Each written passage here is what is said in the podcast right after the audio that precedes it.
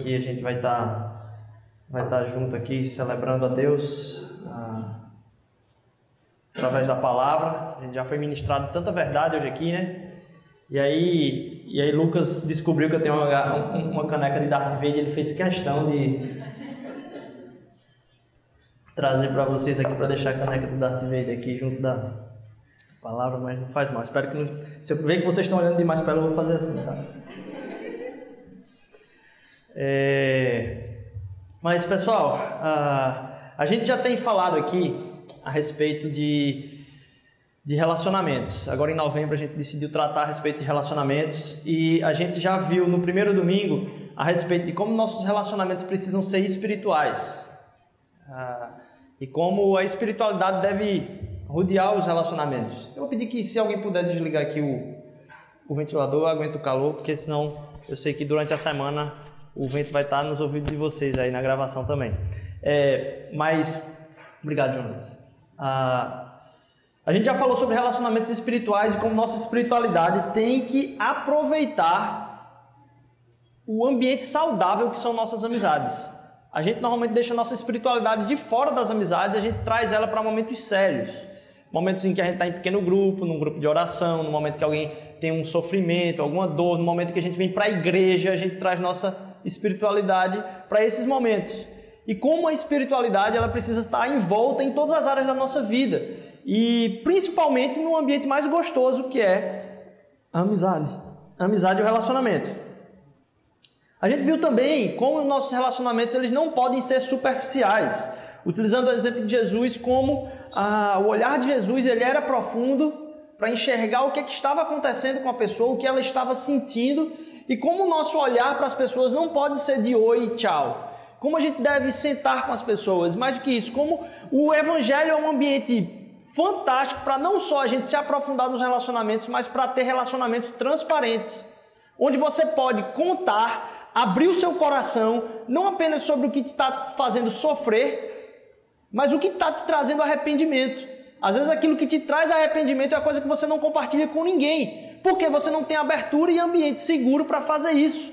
E o pequeno grupo e os relacionamentos, como a gente sonha relacionamentos, devia ser esse lugar. O evangelho, ele traz para a nossa vida a condição de a gente não ter papas na língua, de saber que todo mundo aqui precisa de ajuda, todo mundo aqui está num caminho de restauração, não existe ninguém que é superior a ninguém espiritualmente, para que a gente possa contar com a ajuda um do outro, para estar tá orando sobre a nossa vida, para a gente estar tá compartilhando é, é, pontos na nossa caminhada em que a gente falhou com Deus, que a gente decepcionou a Deus, que a gente acha que não está valendo a pena e que a gente não está conseguindo a caminhada espiritual, a gente poder compartilhar disso também. Então, relacionamentos que são espirituais, relacionamentos que são profundos ou transparentes. E hoje eu vou falar sobre relacionamentos missionários ou relacionamentos em missão. É, e a gente tem sonhos enquanto comunidade. E essa série de, de pregações ela trata a respeito do que é que a gente sonha de como os nossos relacionamentos funcionem como os nossos relacionamentos deveriam funcionar ou como eles poderiam funcionar e a gente não aproveita. E a gente já tem dito aqui, nossa igreja sonha simplesmente em conhecer a Deus, amar as pessoas e servir a cidade. Nosso desejo é que a gente, a gente estar junto produza no nosso coração um conhecimento maior de quem Deus é em seu caráter, na sua eternidade, na sua grandeza, mas também no seu amor que a gente ame mais as pessoas, que isso possa ser testemunhado através da nossa, do nosso amor mútuo e que a gente possa servir a cidade. Não que o servir a cidade esteja desconectado de servir a Deus, porque servir a cidade é servir a Deus. E a gente serve a cidade porque a gente quer servir a Deus. E a gente ama as pessoas porque a gente ama a Deus. Mas conhecer a Deus, amar as pessoas e servir a cidade. E a gente quer ter essa comunidade, isso é um sonho de comunidade. E a gente quer ser comunidade, ter esse a gente é uma comunidade. Mas a gente quer ser comunidade, mas a gente também quer estar em missão. E é o que a gente vai falar hoje aqui. Se você quiser acompanhar o texto que está lá em Lucas capítulo 10, os versículos 1 e 2. Lucas no capítulo 10, versículos 1 e 2. vai falar o seguinte: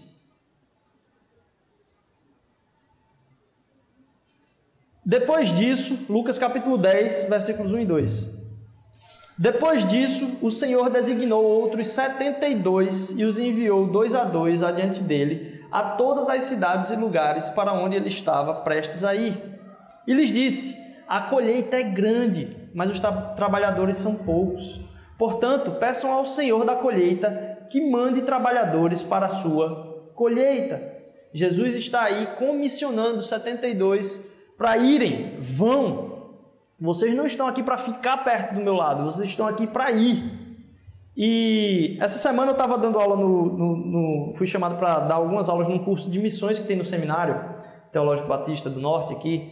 Ah, e na terça-feira eu fui dar essa aula e eu fui falar um pouco a respeito de qual a missão de Deus, né? Qual é o que é que Deus trouxe para a gente enquanto missão falar um pouco também a respeito dos pequenos grupos. E eu comecei perguntando sobre o que a igreja faz. O que a igreja faz? E a gente começou a fazer uma lista lá no quadro. É, aí botou lá, poxa, culto, a gente faz reunião de oração, é, escrevendo. Vamos lá, culto, reunião de oração, toca música, botou lá música, é, teatro, colocou lá teatro, evangelismo de rua, colocou lá evangelismo de rua, Ação social, vamos lá, coloca ação social, a gente escreveu lá na listinha. Discipulado, vamos lá, discipulado, coloca lá na listinha. Grupo de dança, tem lá dança e outras coisas. A gente saiu fazendo uma lista grande no quadro. E aí logo em seguida perguntei o que é que Jesus mandou a igreja fazer? O que Jesus mandou a igreja fazer? Qual foi o mandamento de Jesus para a igreja? O Wellington tocou um pouco nisso aqui antes, quando ele, a gente estava trazendo aqui a palavra para a respeito dos dízimos e ofertas. O que, é que Jesus mandou a igreja fazer? Ah, porque a igreja constrói catedrais também, prédios, faz um bocado de coisa. Mas o que é que Jesus mandou a igreja fazer? No final de Mateus 28, ele vai falar isso que vocês estão colocando aí. Discípulos. Foi a única coisa que Deus mandou a igreja fazer. A gente gasta muito tempo fazendo um bando de coisa e a gente percebe a igreja como feitora de muita coisa e em pouca parte dela, aquilo que Jesus mandou ela fazer. A única coisa. Mateus 28, capítulo 18 a 20. Então Jesus aproximou-se deles e disse: Foi-me dada toda a autoridade no céu e na terra. Portanto, vão e façam discípulos de todas as nações, batizando-os em nome do Pai, do Filho e do Espírito Santo, ensinando-os a obedecer tudo o que eu lhes ordenei. E eu estarei sempre com vocês até o fim dos tempos. Fazer discípulos ah, deveria ser aquilo que a gente. Poxa, o que é que uma igreja faz? Em toda a sua cristandade aí, assim, no Brasil afora, a gente devia ter a impressão de que não, a igreja é um lugar que pessoas são discípulos de Jesus. E conversando com vocês agora aqui, eu vou até puxar um ponto da, da pregação que estava lá embaixo para cá. A igreja deveria ser reconhecida por isso. É, e eu, eu gosto muito de estudar e me aprofundar um pouco mais, gosto do assunto. Existe uma área que na teologia é chamada de apologética, que a área da apologética ela é destinada à defesa da fé. As pessoas que querem entender qual é o lado racional daquilo que a gente entende por fé. Porque para mim faz sentido. Se para mim faz sentido, tem alguma lógica. Então, o quão profunda é essa lógica da própria fé?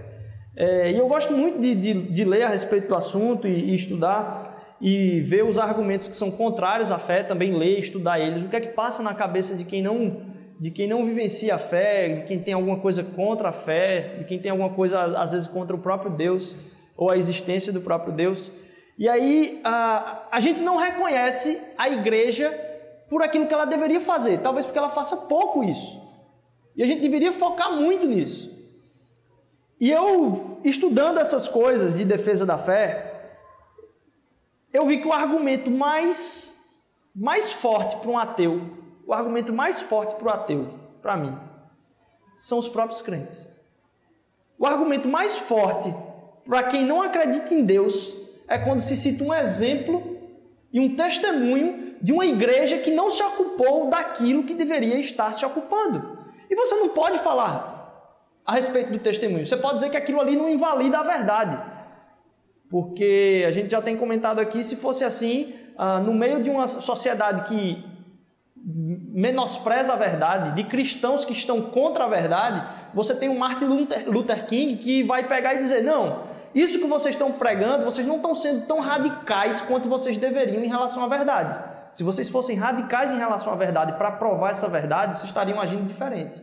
E ao invés de pegar e dizer, ah, esse testemunho dessa igreja aí está escravizando as pessoas, a guerra civil lá americana e depois aí a, a, a disputa racial. Martin Luther King de, de, deveria dizer, ah, o exemplo da igreja é uma porcaria, não serve de nada mesmo esse. Não, ele disse, não, a igreja não está sendo igreja.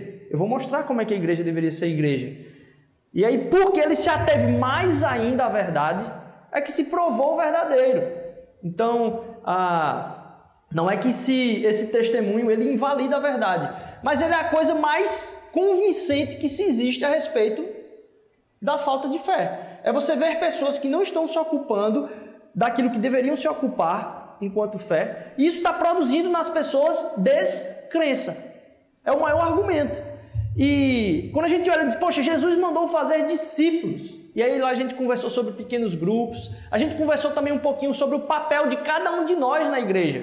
Porque a gente já tem compartilhado aqui que, poxa, isso que a gente experimenta aqui enquanto comunidade não é uma pessoa com um microfone falando num domingo simplesmente. Não, as nossas vidas devem representar. E a vida de todos nós. Então a diferença da minha e da sua vida não tem a ver a respeito de espiritualidade, tem a ver simplesmente a respeito de vocação. O pastor não é alguém que é mais espiritual do que ninguém. Inclusive, a profissão do pastor não é mais espiritual. Eu não vou nem entrar nisso aqui hoje, porque senão a gente vai bem longe. Mas a, a espiritualidade, o derramado do Espírito está na vida de todas as pessoas. E o agir de Jesus Cristo deveria ocupar o nosso ser de uma forma que as pessoas ficassem preocupadas e impactadas com Jesus ao conhecer você.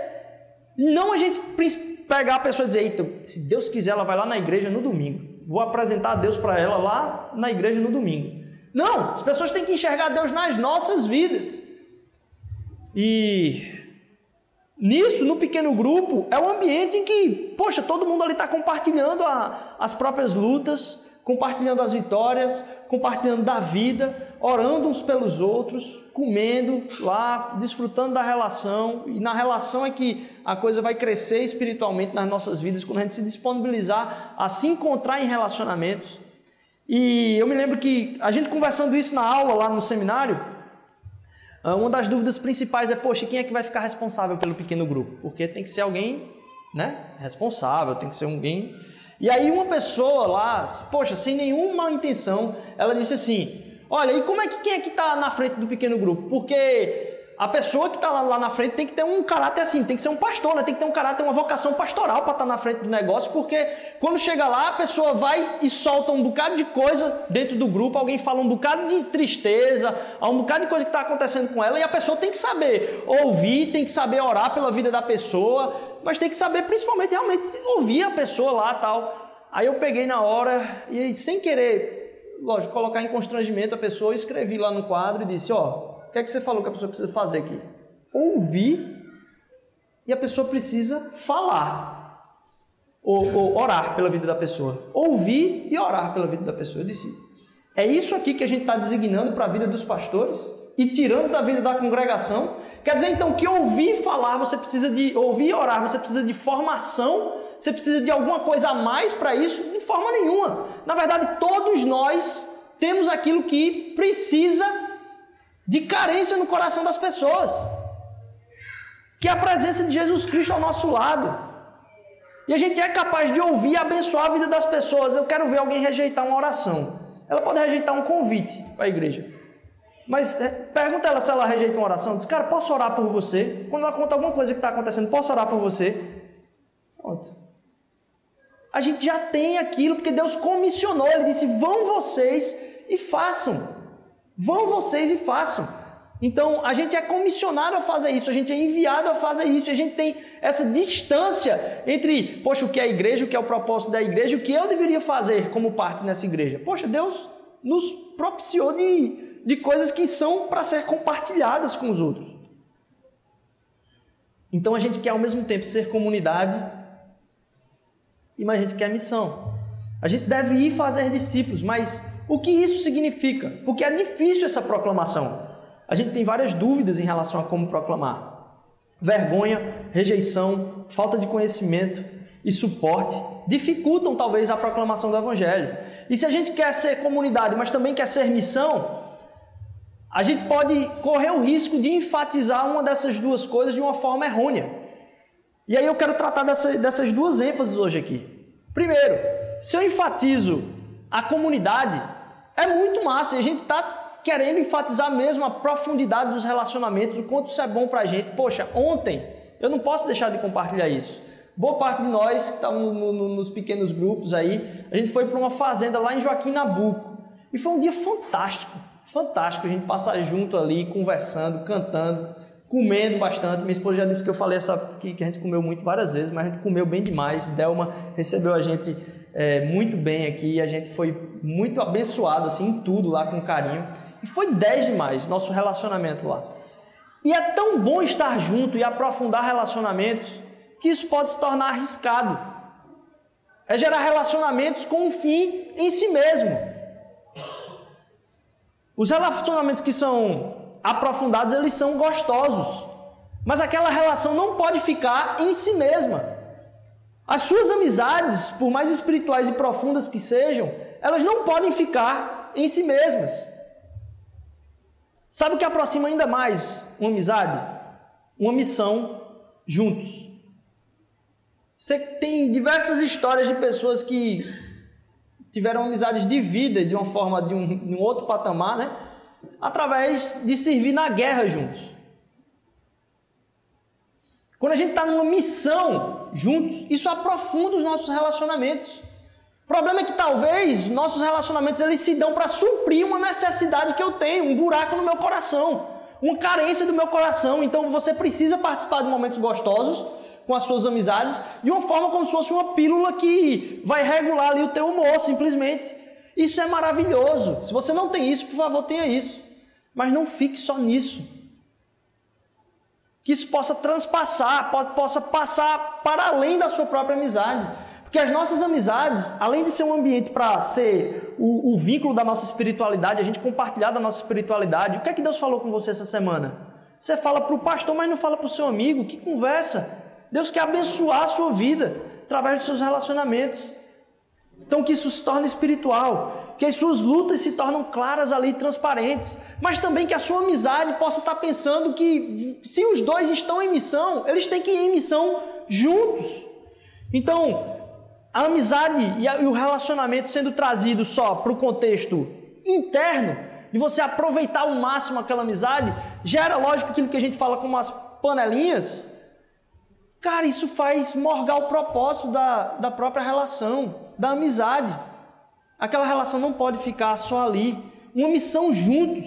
E isso exige uh, abertura e liberdade, assim, né? Uma, uma abertura de livre intenção e de acordo também, para que outras pessoas experimentem isso. Você tornar claro para os seus relacionamentos, para pessoas que compartilham da sua fé, que as suas amizades têm que abençoar a vida de outras pessoas. Outras pessoas têm que ver aquilo ali e vivenciar aquilo ali. É lógico, não é que todo mundo vai entrar no seu círculo menor de amizades, mas você tem que usar o seu círculo de amizades para abençoar a vida de outras pessoas.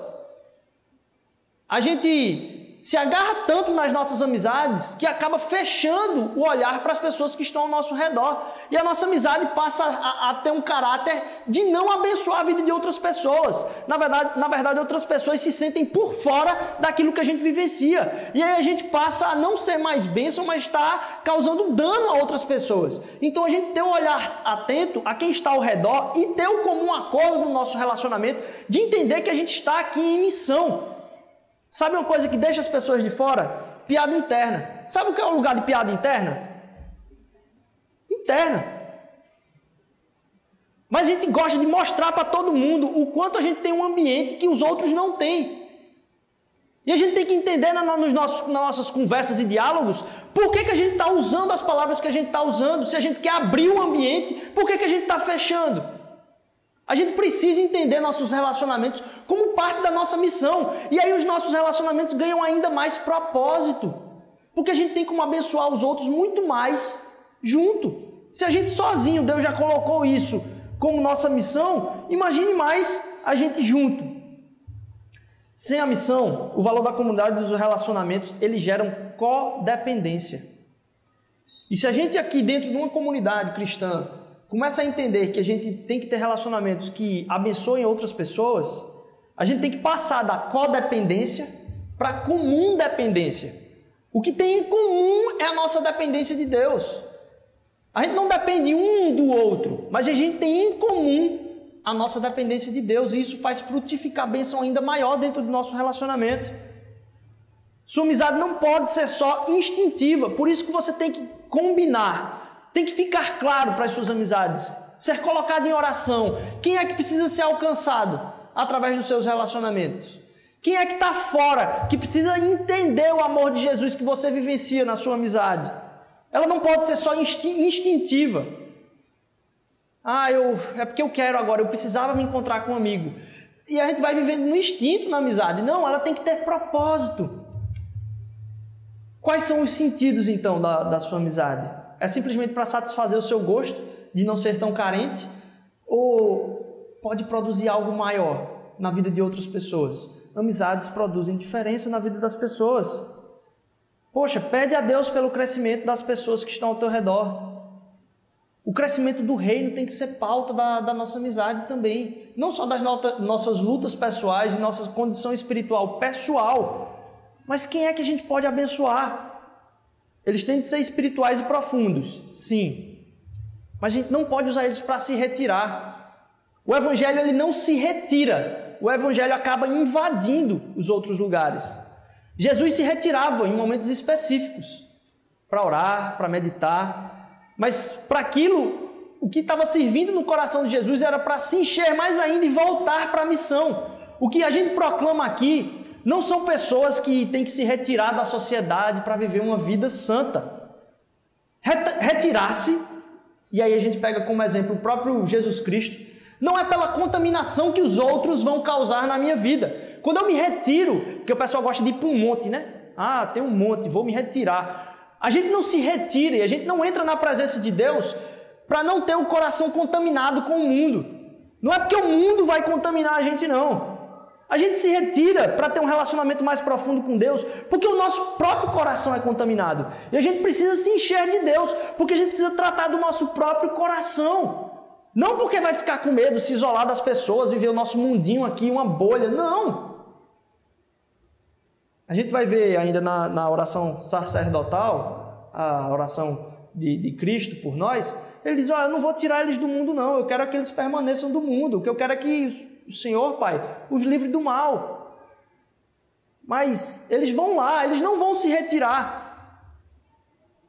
O alvo de espiritualidade que a gente prega aqui, então, não é o cara que vai para o Tibete repensar a espiritualidade, nem somente o cara que larga o trabalho e diz eu vou cuidar de um projeto benéfico lá na Índia. Pá, foi. O desafio é como ter a gana espiritual desse cara da Índia no trabalho, estando no meio de gente que é deplorável, que você não consegue ter que respirar fundo para aguentar. Na universidade, das pessoas que estão puxando o tapete, você está ali do lado com aquela mesma gana espiritual desse cara que largou tudo e foi para a Índia. Não, você é aquele cara no meu trabalho na minha faculdade, no meu colégio, na minha família. É isso que a espiritualidade devia produzir na nossa vida. O desafio maior é isso.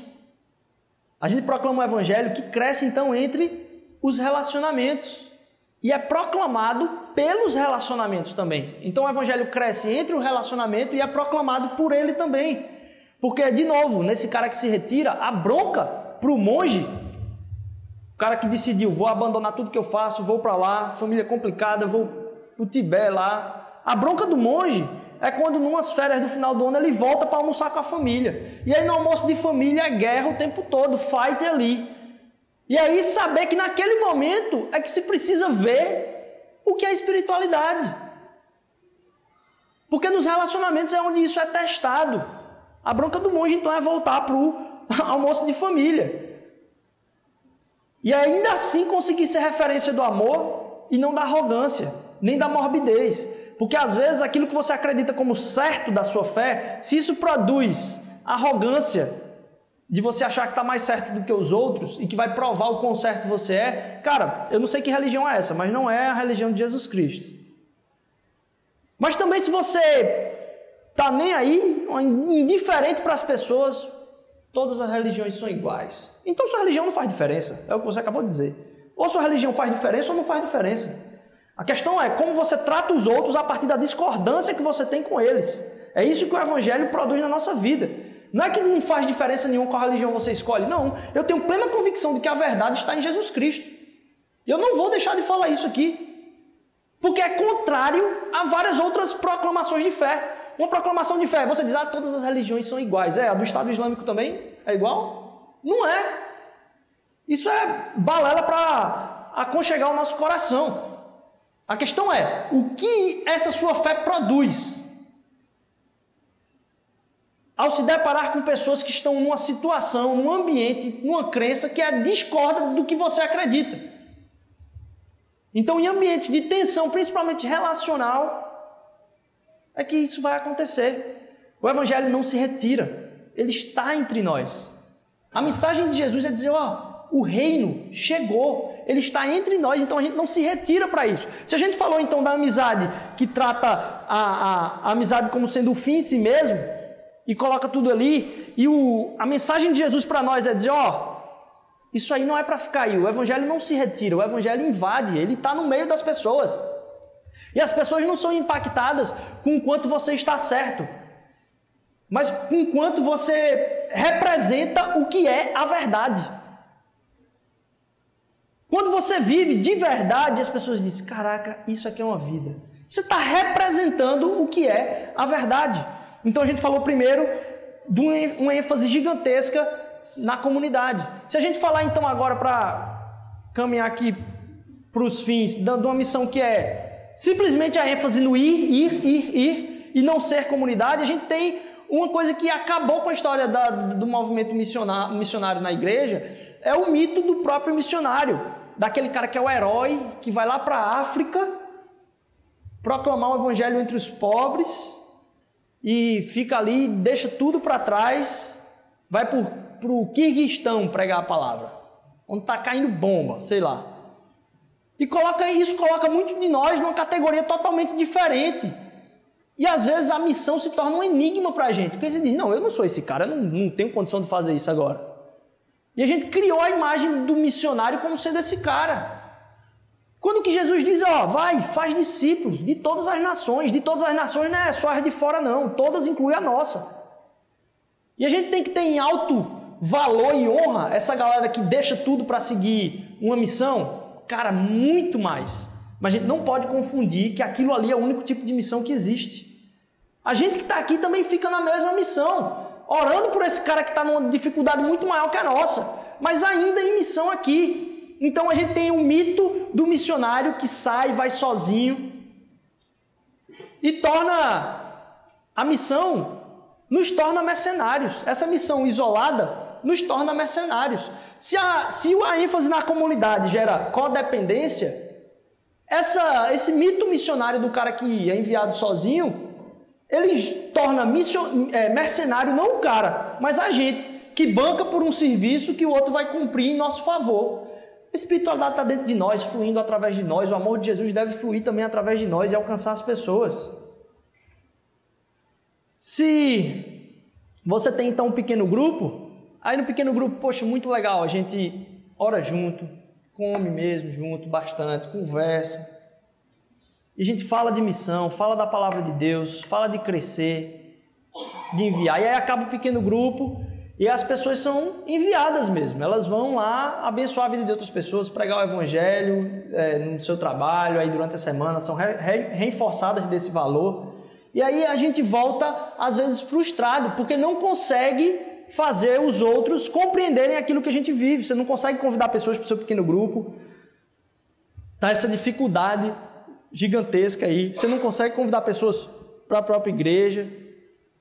E a gente fica debatendo com isso. Talvez é porque a gente precisa ler o, de novo esse trecho lá de, de é, Lucas capítulo 10. O que eu acho interessante nesse texto aí ah, é que Jesus diz: Ó, vocês vão mas eu vou colocar vocês de dois em dois. Eu vou mandar vocês de dois em dois. E uma das explicações para isso está lá em João capítulo 17, que é essa mesma oração que Jesus diz: Ó, eu não vou querer que eles saiam do mundo, mas que o Senhor os livre do mal. Lá em João capítulo 17, ele vai dizer o seguinte, versículo 22 e 23: Dê-lhes a glória que me deste, para que eles sejam um, assim como nós somos um, Pai. Jesus está falando aqui com Deus. Dê-lhes a glória que me deste, para que eles sejam um, assim como nós somos um. Eu neles e tu em mim. Que eles sejam levados à plena unidade, para que o mundo saiba que tu me enviaste e os amaste como igualmente me amaste. Opa, Jesus está falando aqui que as pessoas vão perceber que Deus, que Jesus foi o enviado de Deus, Jesus é o Filho de Deus, e que Deus as ama através da vida de Jesus Cristo, se a gente tiver unidade. Significa que as pessoas, ao enxergar como o amor de Deus se comporta no nosso meio, elas vão ser impactadas. Se o pior argumento para o cristão ou para a fé é a vida de um fraco testemunho, de um testemunho péssimo, o melhor argumento é o amor que a gente produz aqui em nosso meio. As pessoas vão olhar a unidade, o amor preenchido no nosso meio e vão glorificar a Deus, porque vão dizer: não é isso que eu quero para a minha vida.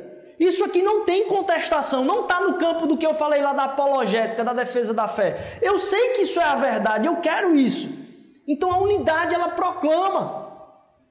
A luta pelas relações proclama. Você já testemunhou para alguém de um relacionamento restaurado no trabalho ou na faculdade, alguém em algum momento que compartilhou que está mal com outra pessoa e você pode compartilhar, oh, eu, me, eu fiz isso e custou, mas valeu a pena. Isso percebe, isso é verdade. A luta pelas relações é proclamadora, esse amor ele é proclamador. Todo mundo está passando por talvez uma dificuldade dessa. Jesus nos enviou, mas ele não nos enviou a sós. Nossa missão acaba sendo comunitária, para que o nosso amor seja proclamador. A unidade e o nosso amor são proclamadores. Essa semana a gente tem um amigo nosso aqui, que é o Davi, e ele está em lua de mel. E o Davi foi em lua de mel, viajou, está fora aí, acho que uns 10 dias já. E aí ele deixou o carro com a gente lá em casa. Ah, e eu estou usando o carro de Davi durante esses dias aí, esses 10 dias pelo menos aí. Ah, e é interessante Paloma compartilhando que as pessoas no trabalho dela ficaram impressionadas. O quê? Com o quê? Não, porque um cara viajou e disse: Olha, eu não vou usar meu carro. Você quer usar o meu carro? Porque você não, não se preocupa com isso, é uma coisa que você não se preocupa. E olha que aqui na igreja eu, tive a oferta de dois carros esses dias. De dizer: Ó, oh, estou viajando, cara, quer usar aí? E quantas vezes isso já não aconteceu entre nós aqui? Vocês sabem. Quantas vezes isso já não aconteceu? Gente que estava sem carro disse: Ó, oh, pode ficar com o meu aí, usa aí que eu não vou estar aqui nesses dias, pode usar. E como isso, Paloma compartilhando, simplesmente sem querer que eu estava com o carro de um amigo que tinha viajado, que isso disse: oh, gente, como é que é assim? É, é assim que funciona? Ele disse: é porque essa unidade e esse amor acabam sendo natural para a gente, uma coisa comum, mas que tem um impacto tremendo na vida das pessoas. O nosso amor ele é proclamador. Nosso sonho é ver então uma comunidade em missão. Que a gente entenda que esse envio, que às vezes a gente está preocupado em alcançar pessoas a partir do nosso pequeno grupo, que não necessariamente precisa ir eu sozinho. Que seria muito mais produtivo se as coisas que eu sei que eu vou estar num ambiente de pessoas pelas quais eu estou orando, que eu posso levar alguém comigo. Aquela saída da faculdade mesmo, aquela saideira do trabalho na sexta-feira uma reunião de família, talvez. Leva alguém, caminha junto. Para que nosso relacionamento possa produzir bênção para a vida de outras pessoas. O como a gente se trata possa produzir bênção na vida de outras pessoas. E o nosso olhar não possa estar enquanto o outro satisfaz a mim na minha amizade com ele. Não, mas como o nosso relacionamento pode abençoar a vida de outras pessoas. Uma comunidade em missão e testemunho. Talvez marcar alguns eventos de propósito Convida pessoas, simplesmente para se relacionar. Não é como uma ratoeira não, que você vai fazer ali, vou botar o queijo ali e vou fazer um culto gigantesco ali para a pessoa conhecer a Jesus. Não. Começa convidando para relacionamentos, que as pessoas percebam esse amor que há entre nós. Marca coisas em conjuntos. Eu acho que talvez eu estava quando estava pensando na pregação, eu disse, cara, eu acho que a gente devia colocar como uma regra nos nossos eventos, nas nossas eu, eventos pessoais, né? não eventos da igreja aqui simplesmente, mas nossos eventos pessoais. Todo mundo tem direito a um penetra.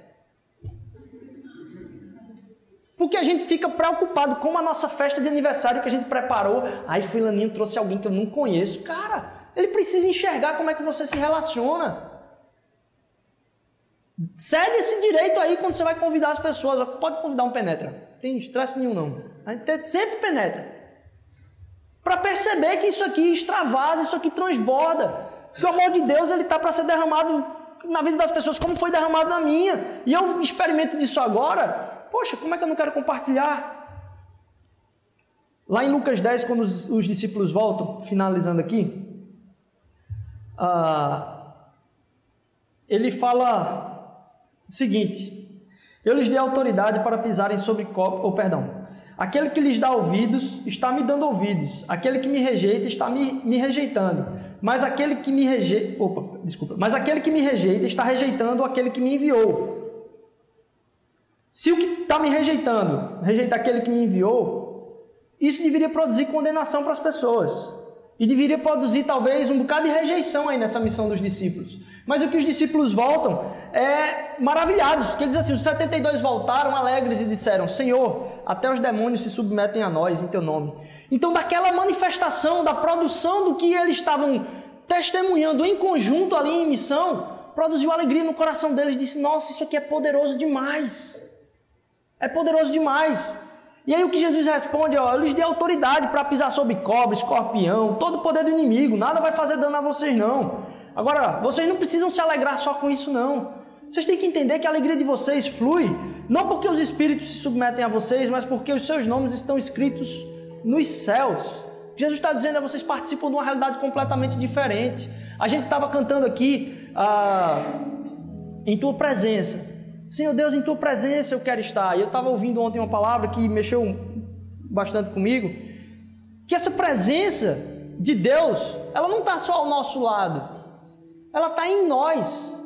A gente não tem a presença de Deus conosco simplesmente, porque isso é para aliviar os nossos sofrimentos, aquilo que a gente está de angústia. Mas mais do que isso, Deus complementa falando: Ó, eu estou em vocês. O Espírito de Deus, através da vida de Jesus Cristo, está em vocês. Aquilo que vocês acreditam que é o sacrifício de Jesus vai produzir vida em vocês e através de vocês. E Jesus fala: Eu vou estar com vocês até o final dos tempos. Quando ele está falando isso, ele diz: Ó, oh, eu vou mandar o Espírito e ele vai estar em vocês. Quando a gente sai em missão, a gente tem que estar tá entendendo ali que quem está fazendo é Deus, não é a gente. E mais, Ele não vai nos abandonar nunca. Às vezes a gente fica orando por uma coisa que é tão simples. A gente diz, Senhor, eu queria tua presença, Pai. Eu queria tua presença, Senhor. Eu quero sentir a tua presença. Isso é o primeiro passo. Isso é uma coisa pela qual a gente não precisava nem estar orando. Porque Deus, Ele não está só conosco, Ele está em nós. Nós somos casa de Deus, Ele está habitando no nosso coração, falando conosco dia após dia. Cara, você precisa de mim, você precisa de mim, você não faça isso sem mim, você precisa de mim. Ele está falando ali porque Ele está em nós. Por que, que a gente tem tanto medo e se atém simplesmente a pedir para Deus estar ao nosso lado? Deus está em nós e as pessoas precisam ver Deus em nós. E os nossos relacionamentos produzem isso a gente se encher de Deus, não preocupado simplesmente se Ele vai estar ao nosso lado, porque Ele já disse: oh, eu vou estar com vocês. Mas vão lá, façam discípulos, porque eu estou em vocês também. E isso que vocês vivenciam entre vocês é a verdade, vocês não enxergam, não é claro? As pessoas vão ver isso também.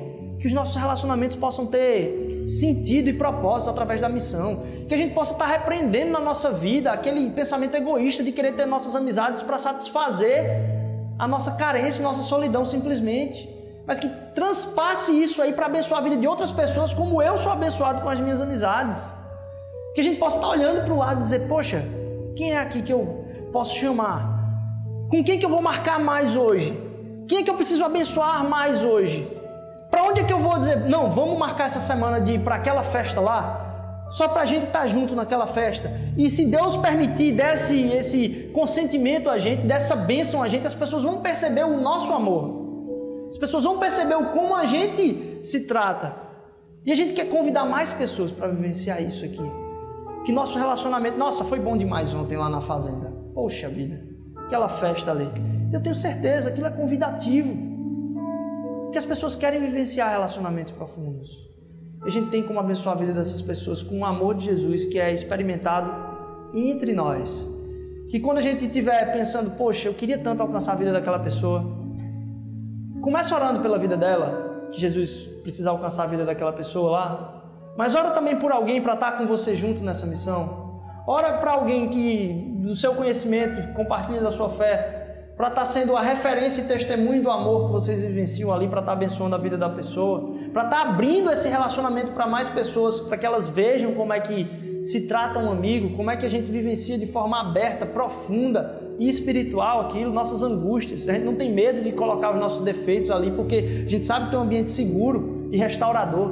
Que os nossos relacionamentos possam produzir no nosso meio comunidade, mas que a presença de Jesus, que já nos alcançou, não por nosso mérito, mas pela obra dele, possam estar sendo traduzidas em missão.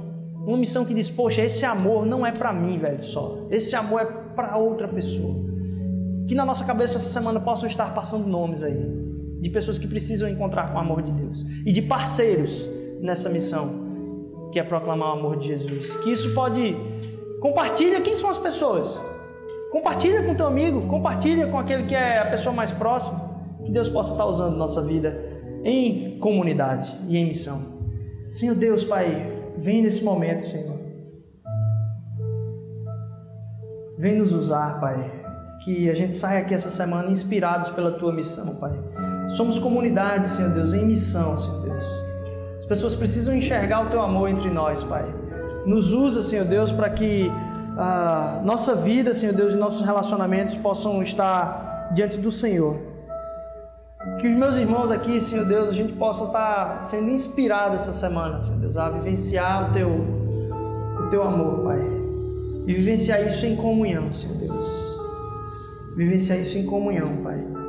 Faz com que essa, essa missão, Senhor Deus, possa ser usada, Senhor Deus. Não porque nós fomos enviados sozinhos, Pai mas que nós estamos juntos, Senhor Deus, nessa missão, Pai. Uma comunidade em missão, Senhor Deus. Que eu te peço em nome de Jesus que isso se torne verdade em nosso meio cada dia mais.